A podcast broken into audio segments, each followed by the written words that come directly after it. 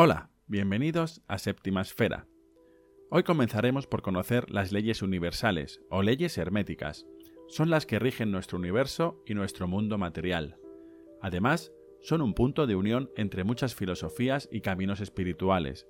Por eso las considero un buen punto de partida para conocer más sobre el mundo que nos rodea y cómo interactuamos con él. Aparte, os contaré también dónde está la trampa en esta ley, que explica gran parte del problema que tenemos en esta realidad. Así que no te vayas y quédate hasta el final porque hoy tenemos contenido muy interesante. Comenzamos. Las leyes universales son siete. Hoy comenzamos por la primera de ellas.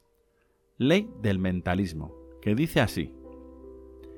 El todo es mente. El universo es mental. Todo es una creación mental del todo. Podemos denominar al todo como la fuente infinita de la que todo brota.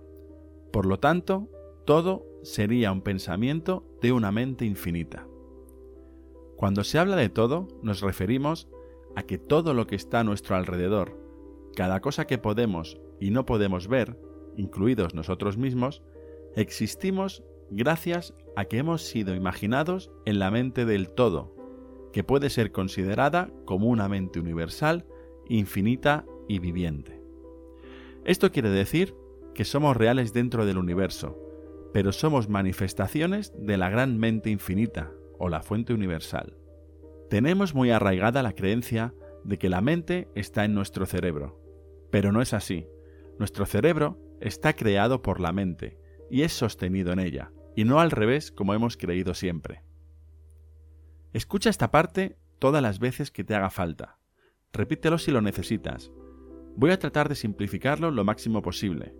Y por cierto, si no lo has hecho ya, suscríbete al canal y sígueme en redes sociales para no perderte nada, que esto se está poniendo muy interesante.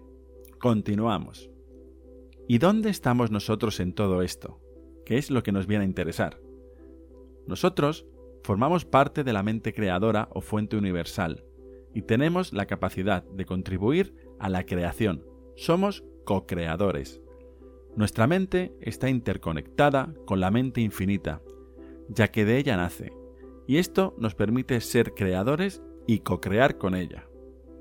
El escritor Stephen Covey contribuye a esto con la frase, Todo se crea dos veces, la primera vez en la mente y la segunda vez en el mundo material.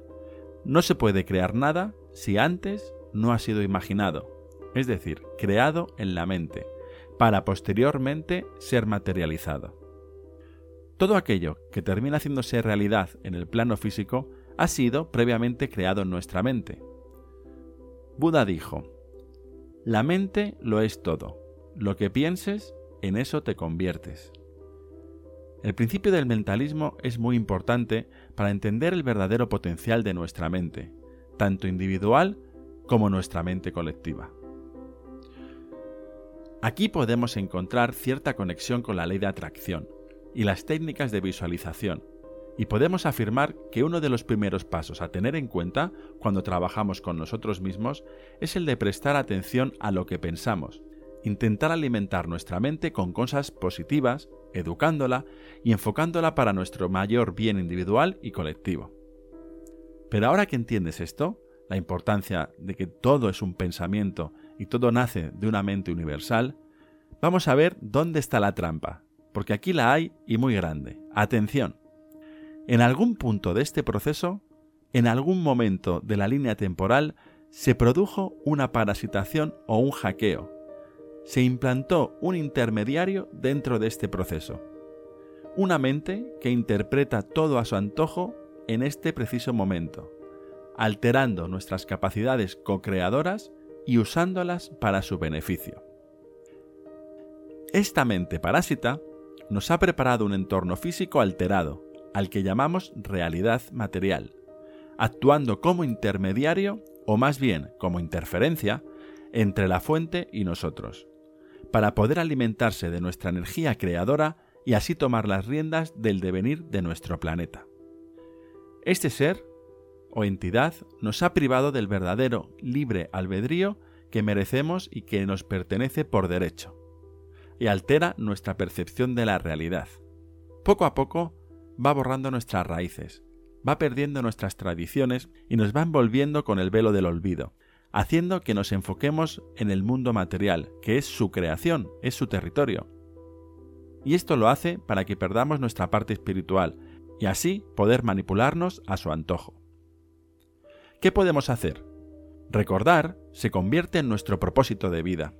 Recuperar la conexión consciente con la fuente y hacer caer esta estructura impuesta. Porque todo esto es reversible y esta es nuestra misión. Tenemos que revertir esta parasitación.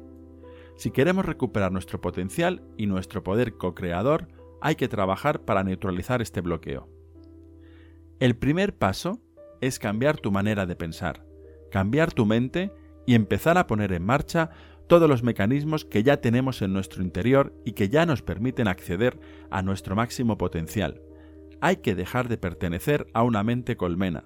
Hay que dejar de alimentar intermediarios y dejar de entregar nuestra voluntad y nuestra energía a entidades que la usan para su beneficio.